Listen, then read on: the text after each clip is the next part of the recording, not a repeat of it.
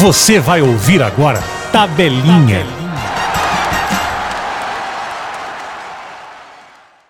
Fala galera, sejam muito bem-vindos ao Tabelinha Podcast, o seu programa semanal de esportes. Eu sou o Jean Brambate e toda semana eu recebo um convidado especial para falar sobre esporte de Passo Fundo e também da dupla Grenal. Mas antes de eu ir apresentando o nosso convidado de hoje, você percebeu que a gente está com uma vinheta nova, né? A gente está ficando chique.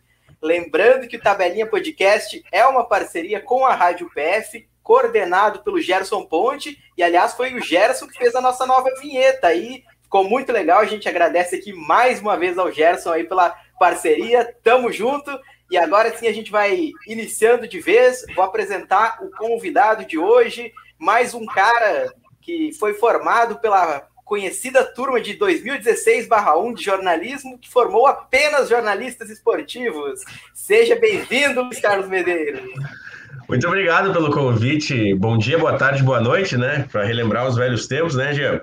Agradeço o convite aí. Olha, aquela turma lá dá para dizer que é o Dream Team do jornalismo, né? O time dos sonhos, porque olha, revelou cada talento e realmente muitos jornalistas esportivos naquela turma. Mas vai ser um prazer aí, vamos bater um papo bem descontraído sobre futebol que a gente gosta de fazer faz um tempinho já isso, né, já? Pois é, já que tu falou, faz um tempinho aí que a gente não, não conversa, vou cortar um pouquinho o script aqui eu não uso muito Facebook, viu, Luiz? Mas cada vez que eu abro o Facebook, aparece lá uma lembrança de dois ou três anos atrás com Luiz Carlos Medeiros e André é Bresolim, que a gente fazia as lives pós-jogo da dupla Grenal, resenha esportiva. Cada vez que eu abro o Facebook, é só isso que tem por lá. E o lado bom é que quando a gente abre, a gente dá uma renovada na, na aparência, né? Porque a gente se vê ali uns três anos atrás, mais até. E, bah, como eu melhorei, né? Eu já fui pior um dia. Aí tu vê aquelas lives ali, tu, tu evoluiu, Fale né? Então ti, é uma alegria ver aquela lembrança. Fale por ti, Luiz. é. Mas agora, agora falando sobre um assunto sério, para a gente ir começando aqui, falar sobre o Passo Fundo. Para quem não conhece, o Luiz foi assessor de imprensa do Passo Fundo no último ano aí que o Passo Fundo jogou a primeira divisão do, do Campeonato Gaúcho, então conhece bastante do clube, conhece dos bastidores, o que acontece no vestiário, e vai ajudar a gente a tentar entender o que está acontecendo com o Passo Fundo. Demitiu o treinador após perder para o Brasil de Farroupilha, em Farroupilha por 1 a 0 no, no meio de semana passado. Aí agora, nesse final de semana, no domingo, recebeu o Veranópolis, torcida presente no Vermelhão da Serra, aquela expectativa de, pô, trocou o treinador, o Júlio César Nunes foi demitido, quem sabe dar uma mudança aí no vestiário, e veio um sonoro 4 a 0 para o Veranópolis, com o Passo Fundo jogando em casa. No episódio passado, Luiz, eu conversava com o Pedro, como a troca de treinador, ela às vezes ela tem um efeito reverso, né? Eu até tinha lembrado para o Pedro a questão do, do Inter que trocou de técnico antes de um Grenal, né? O famoso fato novo. Aí foi o Odair treinar no Grenal e tomar uma goleada. No Passo Fundo foi algo mais ou menos parecido, né? Só que nesse caso aqui não, não tinha um técnico que assumiu ainda, né? Era o técnico interino, o assistente técnico. Exatamente, né? É uma situação, um campeonato muito difícil, né? Que o Passo Fundo vem fazendo, é muito preocupante para a torcida e, e porque não se vê uma perspectiva, né? De desse time se retomar agora com esse fato novo, né? É, veio esse, resultado muito negativo. Eu acho que isso se deve, principalmente é, em termos mais para resumir, né? Pela questão da qualidade mesmo, né? Se a gente for comparar as últimas temporadas, o Passo na minha opinião, vem caindo temporada após temporada em termos de qualidade de elenco e também em termos é, de comissão técnica, né? Não desvalorizando de, de, maneira alguma os profissionais que estão trabalhando e, nos últimos anos aqui, nas últimas temporadas, mas a gente vê, desde aquele Passo que jogou Galchão Série A, onde tinham jogadores experientes, jogadores qualificados, que naquela ocasião também não deu liga, né? Por uma série de motivos que aconteceram, mas eu vejo hoje uma diferença muito grande. Então, enquanto tem é, numa competição como é a divisão de acesso tão equilibrada, quando tem jogadores um pouco mais qualificados, um pouco mais experientes, um treinador que conhece um pouco mais da competição, isso faz a diferença. Então, é, você vê alguns times se destacando, acho que justamente por isso. E o Passo Fundo, infelizmente, vem, vem mostrando sinais que que vai brigar até o final para não cair, né? É, você vem falando aí de, de comissão técnica que não está muito à altura. Aí você tem algum nome que tu acha que seria interessante para o Passo Fundo trazer aí, Luiz? Dos tempos aí que, que você vivia esse dia a dia do, do futebol gaúcho, né? Aqui do Passo Fundo, o, um nome seguro que geralmente o, o Passo Fundo sempre vai atrás é o Paulo Porto, né? Mas não sei se ele não está trabalhando.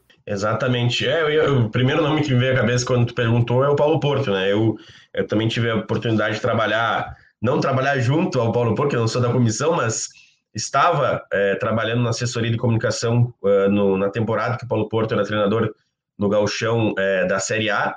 Depois chegou o Leocir, né, também naquela ocasião. Acho que são dois nomes é, que são excelentes, né?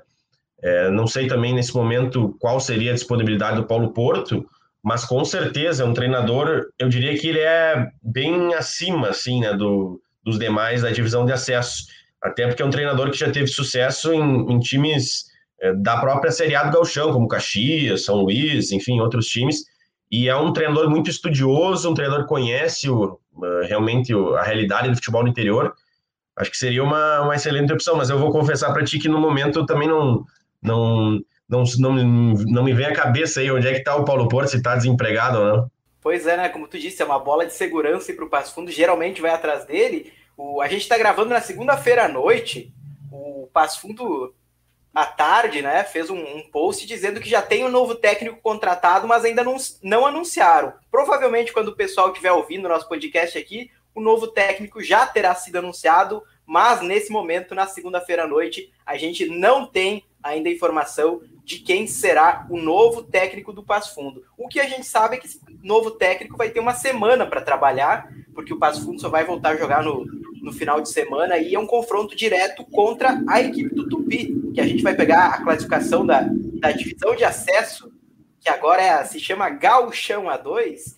O Passo Fundo aí está na lanterna da competição, com sete pontos, é a mesma pontuação do Igrejinha, que também tem sete pontos e está na sétima colocação, e está três pontos atrás do Tupi, que é o adversário da próxima rodada. O Passo Fundo vai jogar lá em Criciúmal. Então é um confronto direto aí na, na próxima rodada, que já vai, apesar de, de um novo técnico ter essa semana para trabalhar, já vai pegar uma pedreira, cara, porque vai ser um confronto direto que se perder para o Tupi lá, o Tupi vai abrir seis pontos para o Passo Fundo e vão, não matematicamente não vai se garantir, né, na, na salvo do rebaixamento, mas uh, emocionalmente, né, moralmente vai ser um baque tanto para o Passo Fundo. É, acho que entra uma questão bem importante, tu fala na questão é, de confiança né, do time. Isso afeta muito, é, porque daqui a pouco o time consegue uma vitória, mas aí já toma também um 4 a 0 já mexe muito com o psicológico dos jogadores, já tem uma mudança da comissão técnica.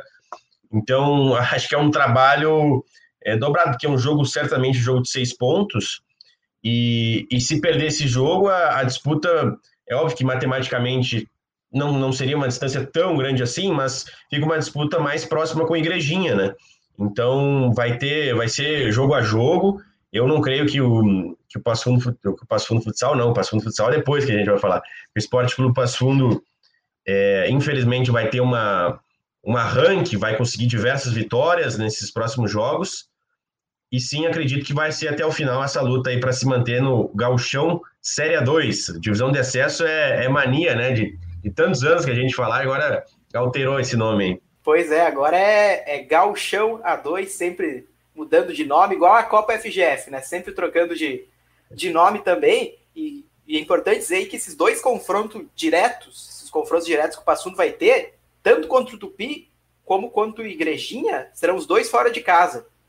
Então, vai ser dura essa luta do Passo Fundo aí e desejamos boa sorte aí pro, pro Passo Fundo, porque vai precisar, só tem uma vitória em, em nove jogos, é uma campanha assim que eu acho que nem o torcedor mais pessimista do, do Passo Fundo esperava, né? Porque entrou na competição com, com o sonho do acesso e está novamente aí brigando para não cair. Mas, Luiz, eu, eu quando eu vejo as redes sociais, tem uma coisa que me chama muita atenção o torcedor do Passo Fundo ele reclama muito de que contratam jogadores de fora, de que só olham vídeos no YouTube, não sei o que. O pessoal sente muita falta de identificação, de não aproveitar tanto jogadores da base ou jogadores aqui da cidade. Quando tu trabalhava aí, o Passo Fundo estava na primeira divisão, também era um time montado de fora. Você percebia isso também ou é algo que se criou a partir do momento que as coisas começaram a não acontecer para o Passo Fundo? Eu acho que é, é uma tendência natural já você trazer jogadores de fora. É, com a globalização do futebol hoje, é, é muito difícil você ter um time montado com jogadores da base da região ou jogadores já uh, do profissional da região. Isso é uma coisa que uh, vem de alguns anos atrás, onde existia essa prática, mas eu vejo que hoje não, não considero isso algo como negativo. Eu acho que você pode contratar um jogador bom ou um jogador ruim, né, que, que seja de fora. Isso não significa necessariamente que, que daqui a pouco, se tivesse só jogadores daqui, seria algo, seria ter um, um desempenho melhor. Acredito que não. É, mas né, desde que né, eu trabalhei lá, eu acho que tem essa política realmente na, na ocasião de manter, de preferir por jogadores mais experientes, até pelo nível de exigência da competição, e acho que é complicado também o, a, divisão de acesso, o Campeonato Gaúcho Série A2, justamente por essa questão mais física, justamente por, essa, por esse embate, jogos daqui a pouco em campos mais pesados, e, e você vai precisar ter esse arranque. A gente via muita diferença nos treinos da base para o treino profissional. O jogador que às vezes se destacava muito na base, fazia três, quatro gols, você falava assim, bah, esse jogador vai chegar lá no, no profissional e vai dar show. Chegava no profissional, no jogo, uh, até no treino, às vezes, você via ele tomando trombada toda hora, os jogadores zagueirões, parece né, um, um armário gigantes, derrubando esse jogador, e o jogador não conseguia fazer aquele mesmo futebol que ele tinha na categoria de base. Então eu, eu, discordo um pouco dessa opinião da torcida. Eu entendo que deve ser valorizada a região, tudo mais, mas acho que o, jogo, o futebol hoje ele é muito mais é, amplo do que isso, né? Pois é, eu concordo contigo. Acho que tem muito da questão da fase, né? Porque até depois a gente vai falar do futsal, mas no futsal, por exemplo, quando jogava a série prata, a série bronze, era um time todo de passo fundo, mas a partir do momento, né, que que subiu aí para a primeira divisão é praticamente um time todo de fora e o pessoal não reclama, né? Porque tá tendo resultado dentro de campo, então acho que é muito mais uma, uma falta de resultados. E Luiz, enquanto tu falava, eu dei uma pesquisada aqui sobre o Paulo Porto, aqui ó, na internet, aqui nos, nos sites que a gente acompanha, tá? Não tá mostrando que ele tá empregado. O último trabalho registrado aqui do, do Paulo Porto foi em 2020 na divisão de acesso, né? Que ano, ano passado, né, teve apenas três rodadas depois foi cancelada devido à, à pandemia. Então, né, de acordo aqui com o site Ogol que eu estou olhando, olhei também as notícias, dão conta de que o Paulo Porto não está empregado no momento, então quem sabe não, não seja ele que vai aparecer aqui como novo técnico do Passo Fundo. Lembrando, era ele o técnico ano passado e acabou não ficando para esse ano, para essa nova temporada. E falando aí de jogador que vem de fora, quem estreou aí pelo Passo Fundo nesse final de semana, Luiz, vamos, vamos ver se tu vai lembrar desse cara. Foi o Joe Anderson. Não sei se tu lembra de quando o Inter jogou a Série B, um jogo contra a Luverdense no Beira Rio, que o Bandeirinha marcou uma falta, um impedimento, levantou a bandeira, o instrumento dele, e o juiz não apitou, mas todo mundo parou, só o Joe Anderson do Inter, que, que continuou a jogada, fez o passe para o Potker fazer o gol. Então, o Joe Anderson do famigerado gol contra a Luverdense desembarcou aqui no, no Passo Fundo mais um jogador de fora. Lembrava dele dessa história aí, Luiz? Olha, eu vou te confessar que eu, eu lembrava, mas eu tinha flashes do Joanderson, né? Eu tinha. Eu, não, eu lembrava, mas não lembrava ao mesmo tempo.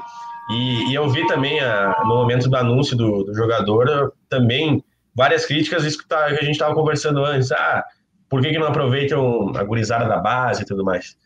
Mas eu acho que, é, de novo, né? Eu vou, eu vou pela mesma pelo mesmo viés da, da opinião anterior. Acho que se o jogador é bom, tem o exemplo do futsal aí, tem exemplos de outras temporadas. Os times que estão na liderança, se, for, se tu for pegar, a maioria dos jogadores também não são daqui, não são do Rio Grande do Sul.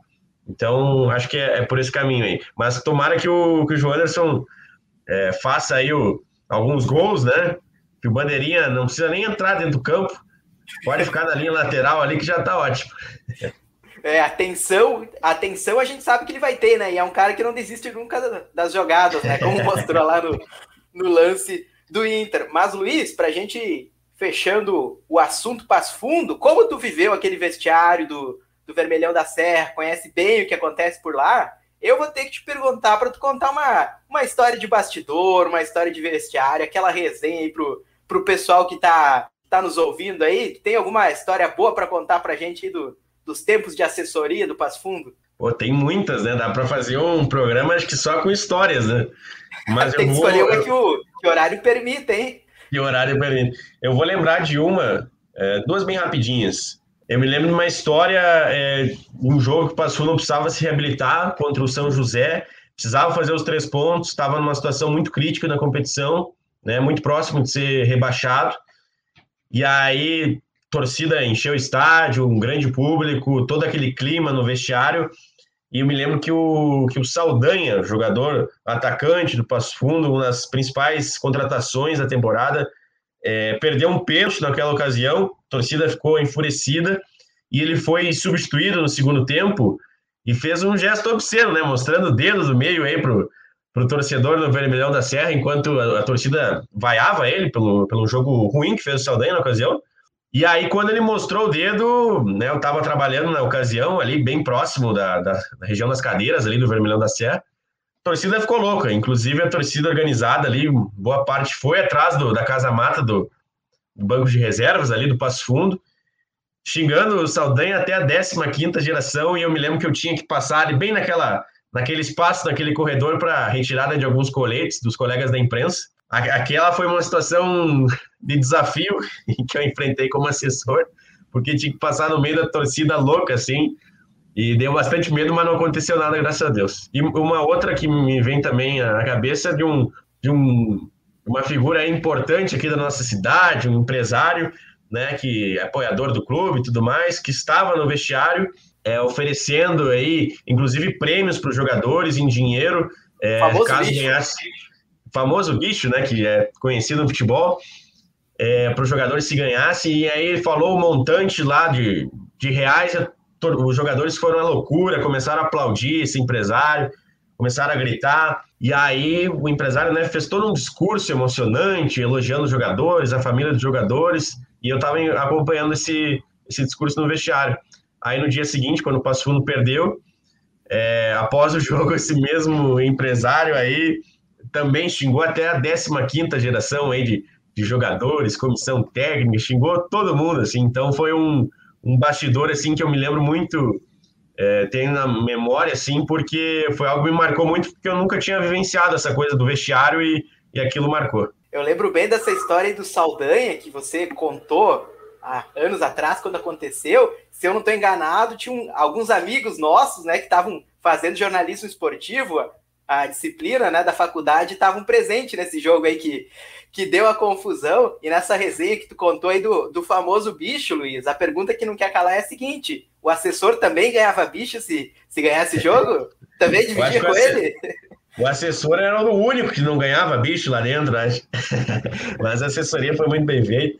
Mas foi algo que acho que quando tu trabalha já dentro do futebol, uma coisa que tu mais tem curiosidade é vestiário, né? De saber como é que é lá dentro, as palestras, as conversas.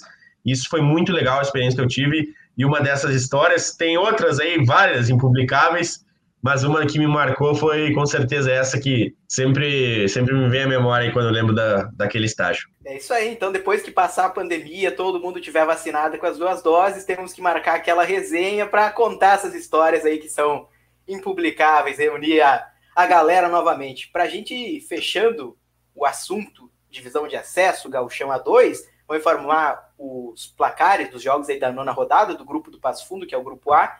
União Frederiquense fez 2 a 0 no Igrejinha.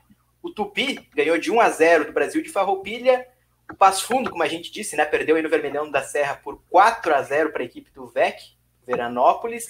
E o Cruzeirinho, Cruzeiro de Cachoeirinha, ganhou de 1 a 0 do Glória de Vacaria. Mas vou contar um fato inusitado sobre esse jogo aqui na vitória do, do Cruzeiro sobre o Glória.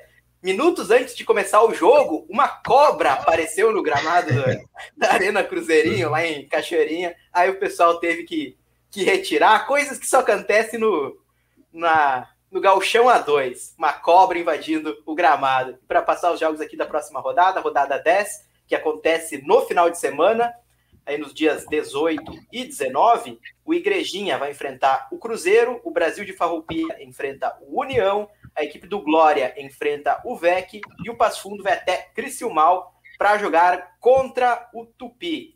E Luiz, só para deixar claro aí, eu falei que o novo técnico do Passo Fundo vai ter uma semana para preparar a equipe para esse jogo aí contra o Tupi lá em Criciúmal, que vai ser uma decisão pelo, pelo Gaúchão A2, mas agora na quarta-feira, no meio de semana, o Passo Fundo estreia às 3 horas da tarde no Vermelhão da Serra contra a equipe do Atlético de Carazinho pelo troféu Dirceu de Castro, a Copa FGF, tradicional Copa que acontece no segundo semestre aqui do, do futebol gaúcho. Então fica esse esse detalhe, né? Passo Fundo joga por outra competição, a Copa FGF, e a gente vai falar muito sobre a copinha no próximo episódio do podcast. Aí a gente vai discutir, pô, será que era a hora de participar de uma copinha em meio a uma divisão de acesso? Vai colocar que time para jogar? Então tem muita coisa pra gente falar sobre isso, sobre essa copinha, mas vai ficar pro próximo episódio do podcast, então já fica o convite. E agora sim a gente vai fazendo aquela transição, a gente vai passar a bola do campo pro salão vamos trocar o Passo Fundo Esporte Clube Passo Fundo pelo Passo Fundo Futsal. O assunto agora é futsal, então. Cada vez que a gente vem aqui gravar o podcast é para falar de uma goleada e dessa vez não foi diferente. No sábado, o time foi até Uruguaiana para jogar contra Uruguaianense. Eu falo bem devagar porque para se confundir. Essa é fácil de errar, né? é facinho e ganhou de 5 a 3, uma 5 a 3 goleada, não sei, mas foi um placar muito bom aí do do Passo Fundo lá em Uruguaiana, ganhou por 5 a 3 gols marcados pelo Joalisson, Matheus Gaúcho, Murilo e o Ian, enquanto o Guilherme marcou duas vezes e o Otanha também marcou aí para a equipe da casa. Luiz, eu não sei se tu tem acompanhado o futsal, como é que tá a tua relação com, com o futsal, né? Tá voltando o público agora, não dava para ir no, no estádio antes, né? E o que a gente gosta do futsal é de estar tá lá no, no Capingui presente, aquele ginásio, pô, antes da pandemia pulsava, lotava, em dia de jogo grande, literalmente balançava o estádio. Não esqueci como é que tu tá, se tá acompanhando agora, ou estava esperando aí voltar o público para acompanhar mais de perto o futsal?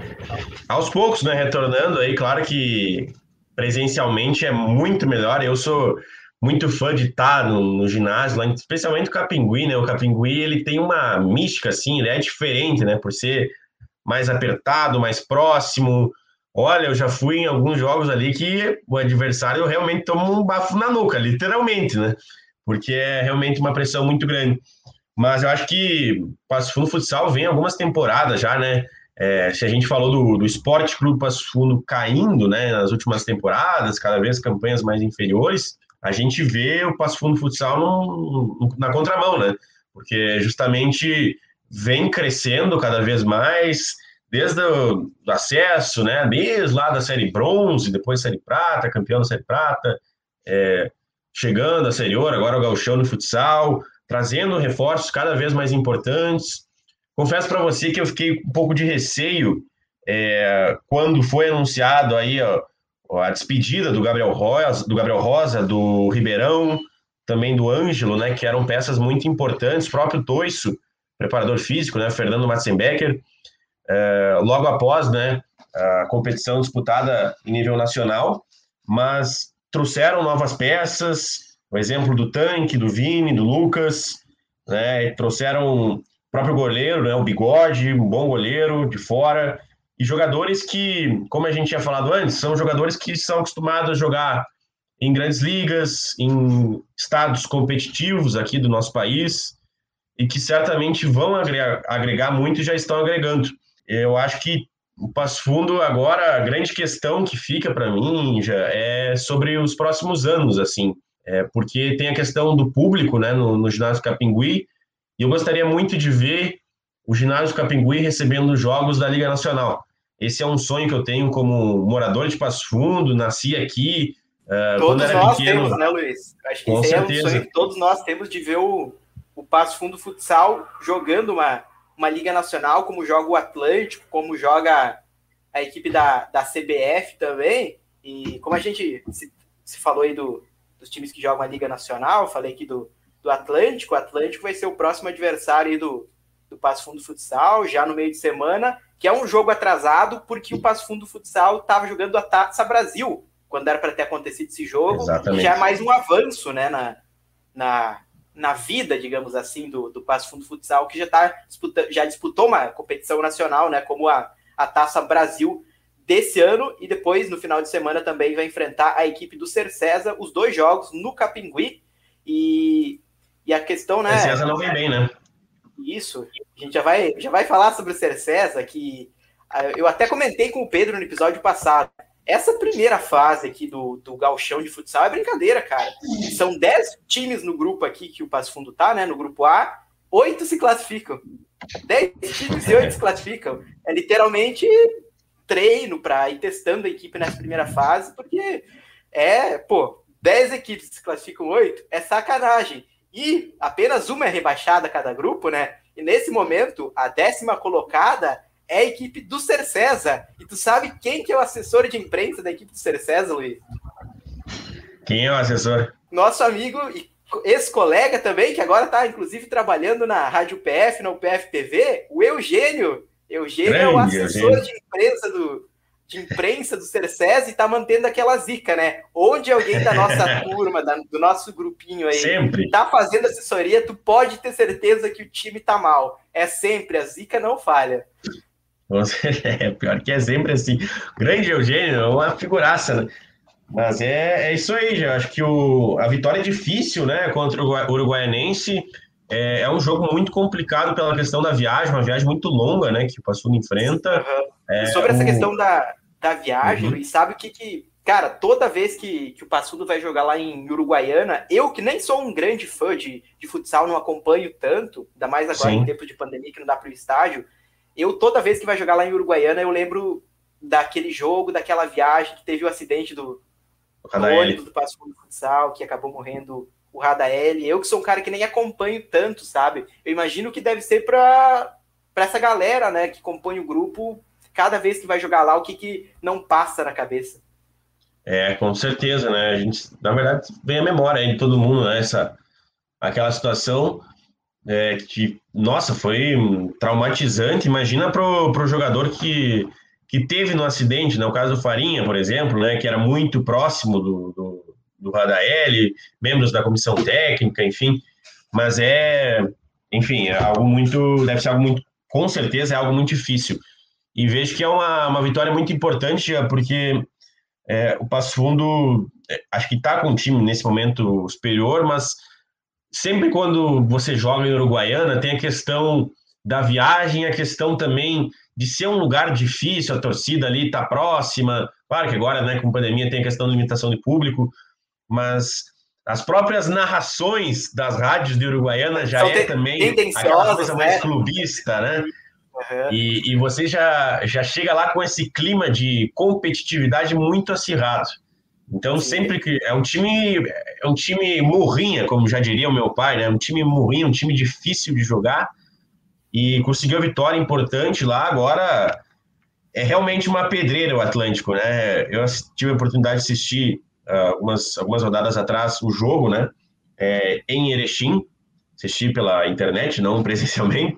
Mas é um time muito difícil, de, é um time muito complicado de você enfrentar e você tem que jogar no máximo de nível de concentração e mesmo assim não é garantido que vai conseguir um resultado positivo, porque a qualidade de, desses jogadores é, é incrível. Isso, isso que você falou da torcida, eu lembro de uma vez que eu assisti um jogo, né? Via live, né? Nunca fui lá no, no estádio, mas me marcou bastante da torcida ter cuspido nos jogadores. Então é algo que marcou, me marcou bastante, vai ao encontro do, vai ao encontro do que você citou aí sobre o comportamento, como é, é difícil jogar lá. E Luiz, eu não, não te contei, mas nós temos um quadro aqui na, no nosso podcast, no Tabelinha Podcast, que se chama Tabelinha com a História. A gente faz uma Opa. tabelinha com um fato que aconteceu no passado para contextualizar com algo que está acontecendo agora. E temos uma vinheta para isso também, então solta ela aí, DJ. E agora, tabelinha com a história. E a nossa tabelinha com a história dessa semana, Luiz, a gente faz uma, a gente traz uma recordação dos últimos times grandes que foram rebaixados no Campeonato Brasileiro. Qual a campanha deles após as 20 primeiras rodadas do Brasileirão? O Vasco, rebaixado no passado, em 2020, tinha 21 pontos e era o décimo colocado. Décimo colocado e foi rebaixado. O Cruzeiro de 2019 tinha 18 pontos e era o 18º colocado. E o Inter de 2016, no ano em que o Inter foi rebaixado, o Inter tinha 22 pontos após 20 rodadas do Campeonato Brasileiro. Atualmente, a gente tem o Grêmio com uh, 19 pontos somados, mas tem dois jogos por fazer ainda, né? Contra Flamengo e Atlético Mineiro, dois jogos dificílimos, né? Difícil de somar ponto, mas que, o Grêmio aí, se venceu, conseguiu um empate, aí vai ficar mais ou menos na, na pontuação que esses outros times grandes fizeram, né? No primeiro turno, mas lembrando que todos esses times foram rebaixados. Então é um sinal de alerta máximo aí para o Grêmio, que já vai ser o nosso próximo assunto, Luiz. Exatamente, né? Acho que o torcedor gremista ele já está com a calculadora na mão desde a época do Thiago Nunes, né? É, porque já começou a, a fazer os cálculos e olhar para campeonatos anteriores. Uh, eu vejo assim, já que a gente pode traçar um paralelo do campeonato desse ano muito com o campeonato da temporada anterior. Uh, pela questão dos jogos, é, que são muito mais apertados, né? O calendário brasileiro já é desorganizado de uma forma geral, mas pela pandemia ficou muito mais apertado. Então, eu acredito num cenário parecido com o campeonato do ano passado. E dando uma olhada no campeonato do ano passado, é, eu vejo que o Fortaleza é, brigou até a última rodada ali, inclusive com o Vasco, é, para sair. Tu vê, o Fortaleza que tinha o Rogério Ceni, depois acabou saindo, né? E aí o time caiu muito de produção, quase foi abaixado e hoje está lá em cima. E chegou aí, se não me falha a memória, 42 pontos. Né? O primeiro fora da zona que uh, empatou uh, justamente com o Vasco, mas aí no último rodado o Vasco precisava aplicar uma goleada histórica lá, fazer oito gols de diferença, não conseguiu sair. É, eu acho que o campeonato desse ano vai ser muito nesse sentido, um, talvez um pouco abaixo dos 45, mas parecido. O que, que eu acho que vai determinar, já? Eu acho que é muito relacionado ao segundo turno, porque a gente tem um bloco muito grande de times embolados é, na zona de rebaixamento até a décima colocação e um segundo turno que ninguém sabe se daqui a pouco um time ali vai perder fôlego ou se outro pode até é, ganhar fôlego, né? Então eu, eu vejo eu, eu conversava com, com alguns amigos aí, Luiz, que tem muito time parecido nessa parte da tabela. São muito time parecido, é Grêmio, é Bahia, Santos, Fluminense, São Paulo, Atlético Goianiense, o próprio Inter, sabe? São times assim que não tem muita diferença entre um time e outro. O que muda é o momento da, daquela equipe, né? A confiança dos jogadores. Exatamente. E também, é, daqui a pouco, né, você pega um time que tem um pouco menos de elenco eu, eu continuo com a opinião assim que o elenco do Grêmio com certeza é um elenco que deveria estar numa posição mais acima, mas o rendimento é outro. Mas um time que depende de uma peça ou de duas e tem uma lesão, por exemplo, ou tem até um, uma possível venda, enfim, agora é mais difícil venda, mas o próprio Juventude que perdeu o Matheus Peixoto encontrou o, o Ricardo Bueno, né, e tá fazendo muitos gols. E aí você pega um time que pode ali perder um desses jogadores, já muda completamente a confiança. É, demite um técnico, pode demorar para se adaptar. Eu cito o Santos é, com o Fernando Diniz e muda para Carilli, estilos completamente diferentes. O próprio Ceará, que tem é, o Gordiola, né, fazendo um, um trabalho de, de, longo prazo até para o futebol brasileiro, e assume Thiago Nunes. Será que vai ser o mesmo Thiago Nunes do Grêmio? Será que vai ser o Thiago Nunes do Atlético Paranaense? São muitas das O próprio São Paulo, né, a gente não sabe, ah, São Paulo não tem time para cair, mas será que o Crespo aguentaria né, uma sequência de resultados negativos? Enfim, são vários exemplos, a gente poderia citar mais times, mas eu estava até conversando hoje isso com é, trocando uma ideia com meu irmão, que a gente, de vez em quando a gente fala um pouquinho de futebol, e falando exatamente isso, que é algo, para mim, extremamente difícil de prever quem vai cair esse ano. É muito difícil mesmo, porque os times que talvez você não. Tipo, Cuiabá, pô, você, quando começou o campeonato, você botava o Cuiabá aí como chance enorme de ser baixado.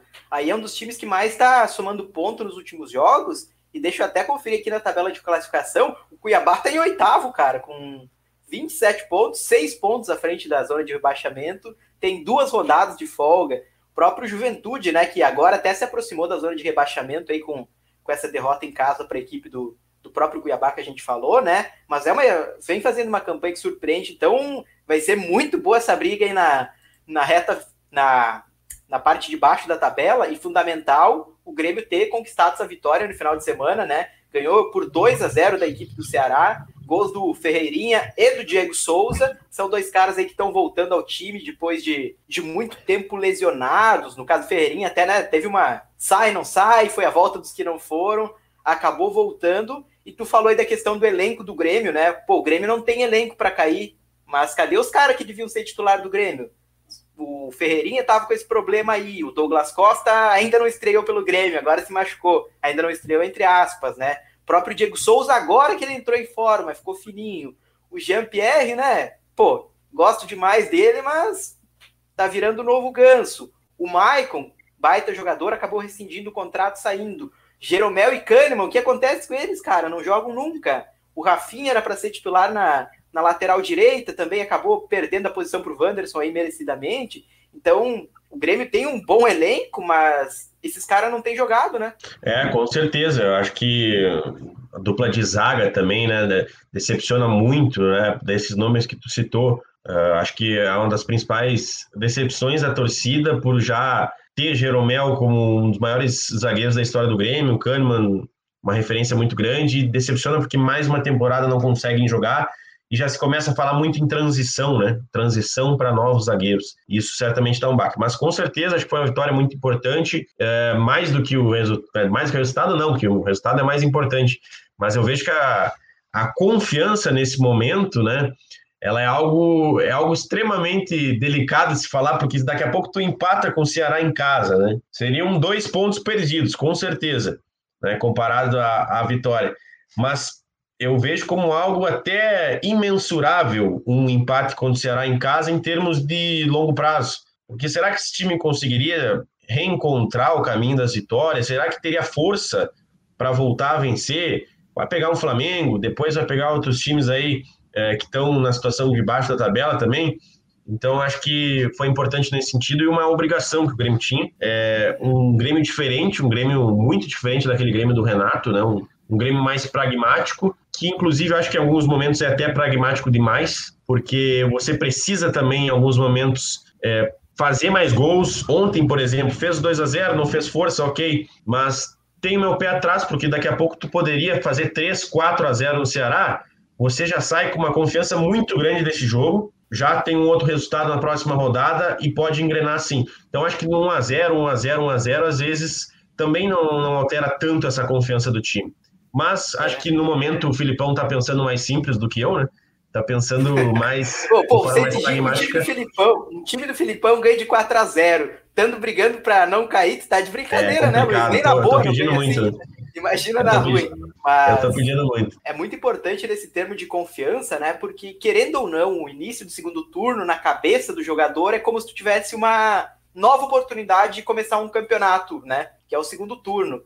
E o que o Grêmio precisa fazer no segundo turno é ganhar pontos que ele não ganhou no primeiro, né? E no primeiro turno, contra o Ceará, Grêmio treinado pelo Thiago Nunes na época, foi jogar contra o time reserva do Ceará e perdeu de 3 a 2 com o gol que o Breno tomou no finalzinho lá, tinha desistido da jogada, o goleiro do Grêmio na época. O Grêmio perdeu por 3 a 2 lá, agora conseguiu vencer em casa, então já é um, um bom começo de, de turno, emocionalmente aí falando, para a equipe do Grêmio. Mas, Luiz, para a gente tentar dar uma voltada no tempo, o que, que tu acha que.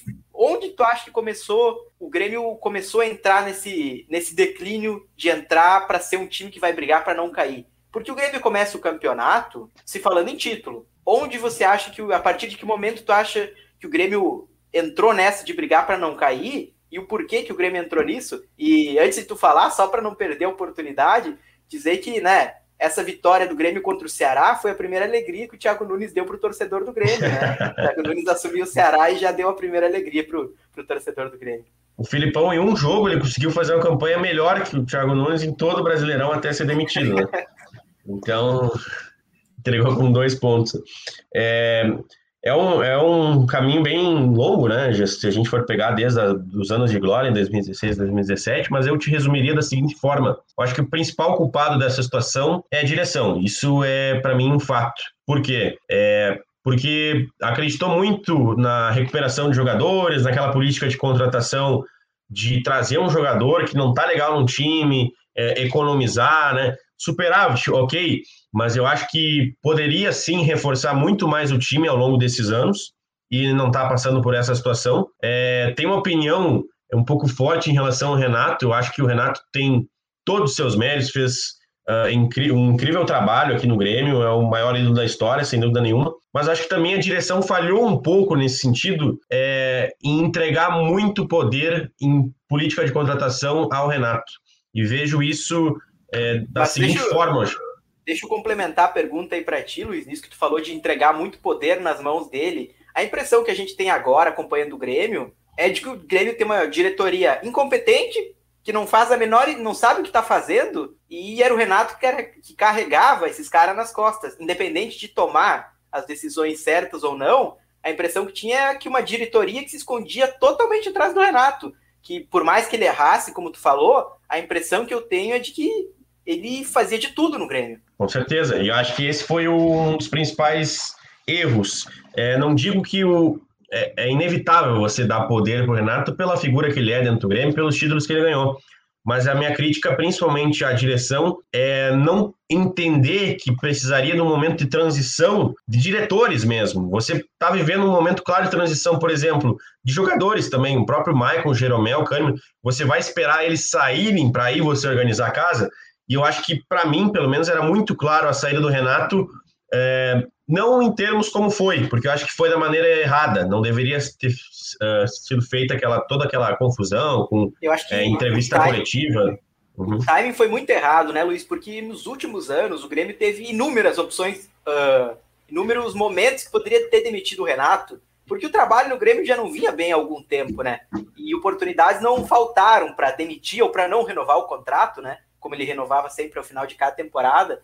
E o Grêmio acabou optando por demitir ele talvez no pior momento possível para se fazer uma transição, porque era um momento onde acabou uma temporada, já estava começando outra, né? No caso, o Grêmio jogando a pré-Libertadores foi eliminado e literalmente não tinha tempo para nada. Era trocar o pneu com o carro andando, né? Como diz o famoso treinador que passou aqui no Rio Grande do Sul sem muito sucesso.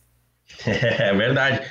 É, acho que talvez a crítica talvez não seja é, tão voltada. Eu tenho minhas críticas ao Renato por diversas contratações que foram equivocadas, e porque, sim, tem muito da, do dedo dele ali, mas eu acho que, assim, já, a principal questão é, são diversos pilares que o Grêmio estava apoiado no Renato e não percebeu que quando o Renato fosse embora, esses pilares, já que ele segurava, iriam cair. E o que, que se faz nisso? Qual era a solução, na minha opinião? Era você preparar, pelo menos em uma temporada ou até mais tempo, uma transição em termos internos, de você já ter um diretor de futebol que tivesse mais poder, que tirasse um pouco do poder de contratação é, de escolha do Renato, é, de também trazer jogadores, abrir o cofre e trazer jogadores de maior qualidade antes do Renato sair, né?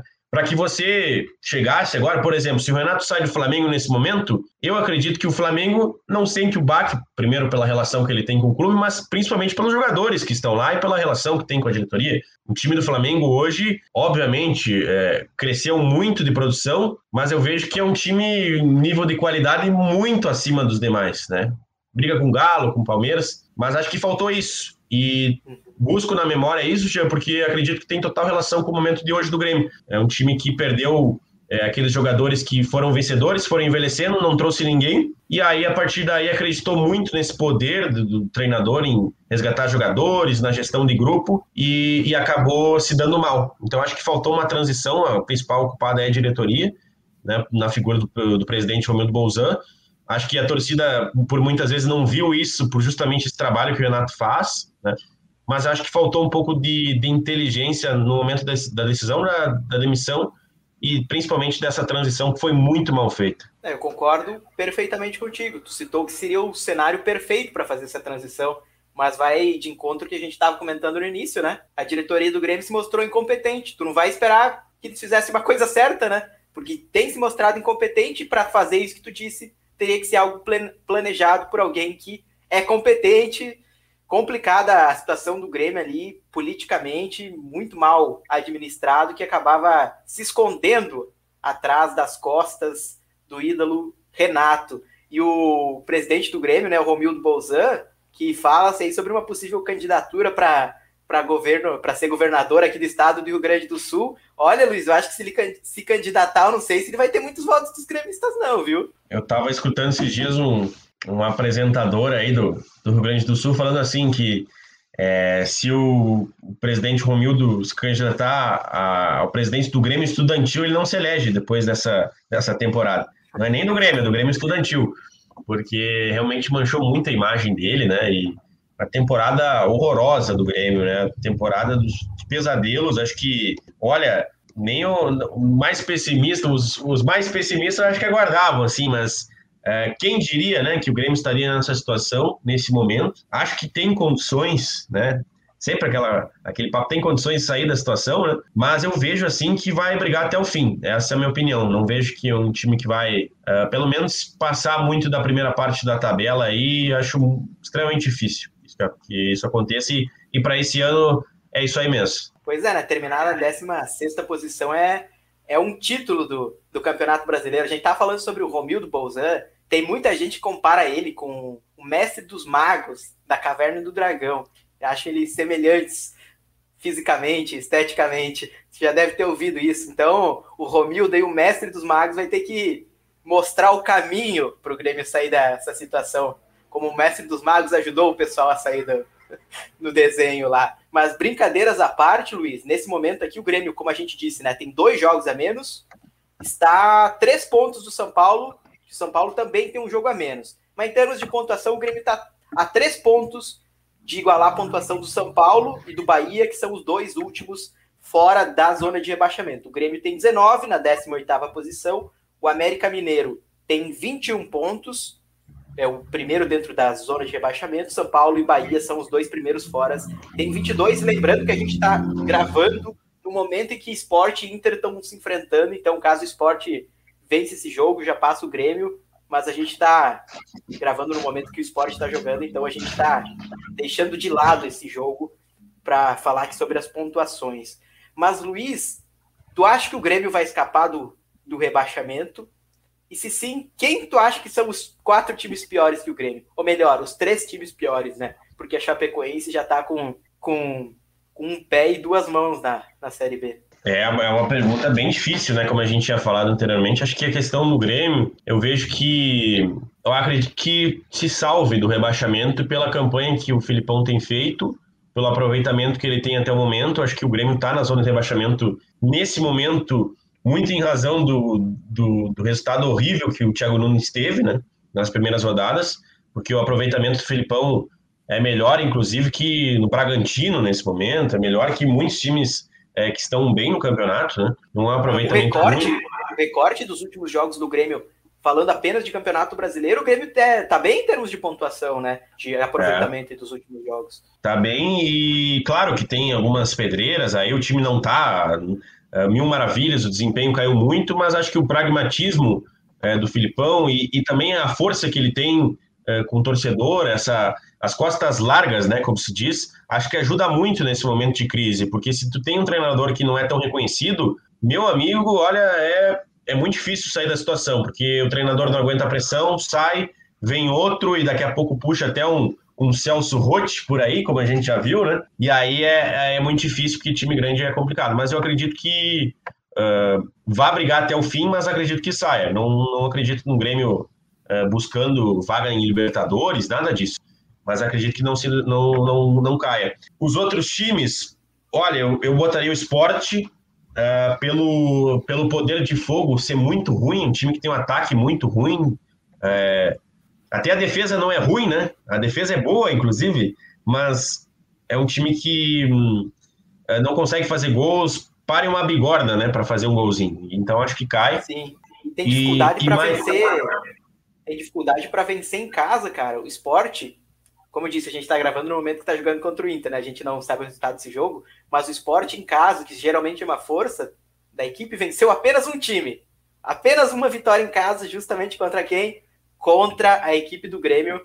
Concordo contigo nessa, eu também acho que o esporte cai, só que faltam duas vagas ainda, Luiz. Faltam, faltam duas, duas vagas. vagas. A gente tem o América Mineiro, tem o São Paulo, tem o Bahia, o Juventude, o Santos, o Cuiabá, que já somou alguns pontinhos, o Atlético Goianiense. Eu acho que é mais ou menos aí a briga. Qual desses dois aí tu acha que, que vão acabar sendo rebaixados? Olha, é, como eu te falei antes, acho difícil, mas eu, se tivesse que apostar, eu colocaria nessa lista o América Mineiro, que apesar de ter algumas vitórias em casa, apesar do time ter se reforçado e tudo mais, uh, eu acredito que vai ficar também nesse pelotão aí até a parte final do campeonato. E aí sobra uma, né? Chape, Esporte, América. E olha, a última vaga, para ficar com o grande, né? Sempre tem a, a cota do grande, eu vou fazer uma aposta e depois, se eu, se eu me consagrar no, no final do brasileiro, vou me, vou me achar, viu? Eu vou, vou botar o Santos nessa lista aí. Eu acho que. Santos, que agora, acho... agora chegou o Fábio Carilli por lá, o Luiz não, não tá botando muita fé. É, eu acho que. Eu acho que o ambiente interno do Santos há algum tempo já não vem bem, né? Desde a. O Cuca fez um, um excelente trabalho, levou o time no final de Libertadores, né? Não tem nem o que falar, mas uh, ambiente político ruim e vejo uma transição de dois técnicos que, literalmente, para mim, são 8 e 80, assim, são ideias muito diferentes e, e é um time também que sofre muito por essa questão de é, da torcida, de pressão e tudo mais, então vou botar minha aposta aí na, na cota de grande o Santos. É, e se falou sobre vice da Libertadores, né? Vendeu praticamente o time inteiro que foi vice da Libertadores. Soteudo, Pituca, Alisson, Lucas Veríssimo, Luan Pérez, Teve o problema do Marinho, né? A, a, questão da lesão do Marinho, problema com o departamento médico. O Marinho vem à imprensa e dá uma entrevista polêmica. Então, bem, imprensa não, ele falou numa live, né? Ah, uhum. Então, é, o ambiente também não é legal. Mas, assim, é muito difícil cravar porque tu tem ali mais, no mínimo, cinco, seis times que poderiam cair facilmente. É, eu, eu concordo com os outros três times aí que tu disse, Chapecoense, Esporte América, mas eu acho que o Santos vai conseguir se salvar ainda, viu, Luiz? Eu acho, cara, eu acho que vai ficar. Se eu tivesse que fazer uma aposta aqui, eu apostaria no Atlético Goianiense. Eu acho que é um time que fez bons pontos no começo do campeonato, fez um começo muito bom, mas tem muita dificuldade para ganhar. Perde pouco, mas também ganha pouco, empata muitos jogos e tem dificuldade para vencer em casa também. Então eu acho que é um time que pega todos os outros times que estão aí nessa briga, tirando os três que a gente já falou, todos tu vê um potencial de, de ser melhores do que eles são hoje. O Atlético Goianiense, tu não vê ele sendo muito melhor do que ele é hoje. Então eu acho que se eu tivesse que fazer uma aposta, seria no Atlético Goianiense, que hoje está cinco pontos acima da, da zona de rebaixamento, com 19 jogos, um jogo a menos. Mas, Luiz, para a gente finalizando, vou passar aqui os resultados dessa vigésima rodada. O América Mineiro, que o Luiz disse que ia cair, fez 2 a 0 no Atlético Paranaense. Atlético em queda livre, né? O, o Atlético é. Paranaense em queda livre, inacreditável. Parece o, o Grêmio do início do, do Brasileirão no primeiro turno, né? Sim, e foi mandado embora agora o Antônio Oliveira, né? O português, que era auxiliar do Gisualdo Ferreira no Santos, e treinou o Atlético Paranaense nesse ano. Sabe o que, que é curioso, já que a gente tá falando de Atlético Paranaense? O Atlético Paranaense é o time que menos liga para estadual no Brasil, né? Geralmente coloca até o sub-23 para jogar. Aí demitiu o cara depois que foi eliminado da semifinal do, do Campeonato Paranaense e demitiu entre aspas, né? Porque como só pode fazer uma demissão por no, no, Campeonato Brasileiro, né? Cada time só pode demitir um treinador. Agora tu vê que as, as rescisões são em comum acordo entre aspas, né? É a maneira que os times acharam de, de burlar a regra brasileira, sempre dando um jeitinho para tudo. O Juventude perdeu em casa para o Cuiabá, 2 a 1 Pô, Juventude, não era para ter perdido esse jogo. Bragantino, ó, o Bragantino em casa também é um time que está em queda livre em casa, não ganha de ninguém. Só do Grêmio que ganhou. Só o Grêmio para perder lá para o Bragantino. Perdeu para Chapecoense. Primeira vitória da Chapecoense na primeira rodada do segundo turno, 2 a 1 para Chape. Gol do Anselmo Ramon no finalzinho do jogo. O Santos ficou no 0 a 0 com, com o Bahia. O Grêmio, como a gente disse, fez 2 a 0 no Ceará. O Palmeiras perdeu em casa para o time praticamente reserva do Flamengo, 3 a 1 com show de Michael, o renatismo vivo como nunca no, no Flamengo. O Fortaleza perdeu em casa, outro time que está em queda aí, o Fortaleza, perdeu em casa para o Atlético Mineiro, que vai ficando aí uma briga de dois times nesse Brasileirão, né? O Atlético Mineiro que ganhou de 2 a 0 do Fortaleza e o Flamengo que fez 3 a 1 no Palmeiras. São os dois times que parece que vão brigar por esse título. O Atlético Mineiro tem 42 pontos, enquanto a equipe do, do Flamengo tem 34. Só que o Flamengo tem dois jogos a menos em relação ao Atlético. O Flamengo, se ele vencer esses dois jogos a menos, ele fica a um ponto do Atlético Mineiro. Então são os dois times que estão, parece que vão brigar aí, né? O, o Palmeiras está até em segundo com 35, mas pelos últimos jogos perdeu para o Cuiabá, agora perdeu para o time reserva do Flamengo. Parece que perdeu um pouco da, da força e do ânimo também. O Atlético Goianiense empatou em casa com o Corinthians, um a um. A nossa Anvisa aprontando de novo, dessa vez deixou o William de fora da partida. Ê, Anvisa! Daqui a pouco os caras vão ligar aqui para nós, Luiz. Vão te tirar aqui da, do podcast porque tu, tu veio do, do exterior há, há pouco tempo, mas acho que já faz, já faz mais de 15 dias que tu voltou do. Olha, passou essa quarentena aí, não tem como não, né? Tinha nem, tinha nenhum caso quando eu cheguei ainda. já faz mais de 15 dias, então, já faz mais de 15 dias, tudo regularizado com o nosso Luiz Medeiros. E o Fluminense ganhou de 2 a 1 do São Paulo. São Paulo é outro time aí que tem que ligar o alerta máximo aí no Campeonato Brasileiro. E Sport e Inter estão jogando nesse momento que a gente grava. Próxima rodada, a gente tem. Na segunda rodada do retorno, a gente tem Chape e Palmeiras, Atlético Paranaense e Juventude, Galo Esporte, Ceará e Santos, Bahia e Bragantino, Inter e Fortaleza, ó, jogo no Beira Rio, no domingo às 2 da manhã, jogo muito interessante. São Paulo e Atlético Goianiense, Corinthians e América, Flamengo e Grêmio. Tá fácil a vida do Grêmio, tá fácil.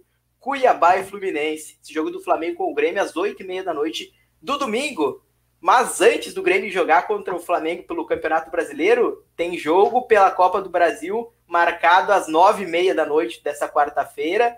O Flamengo, o STJD autorizou a ter público nessa partida, mas o Grêmio, que perdeu por 4 a 0 na ida, disse que não vai entrar em campo caso esteja público, porque os clubes, antes da competição começar, a chegar a um acordo de que para ter público teria que ter na ida e na volta, né? Não só ou na ida ou na volta, para não mexer com, com a questão técnica da competição, né? Porque claramente é uma vantagem você ter torcida ou não. Mas, Luiz, para a gente fechar de vez, o Grêmio que perdeu de 4 a 0 na ida para o Flamengo.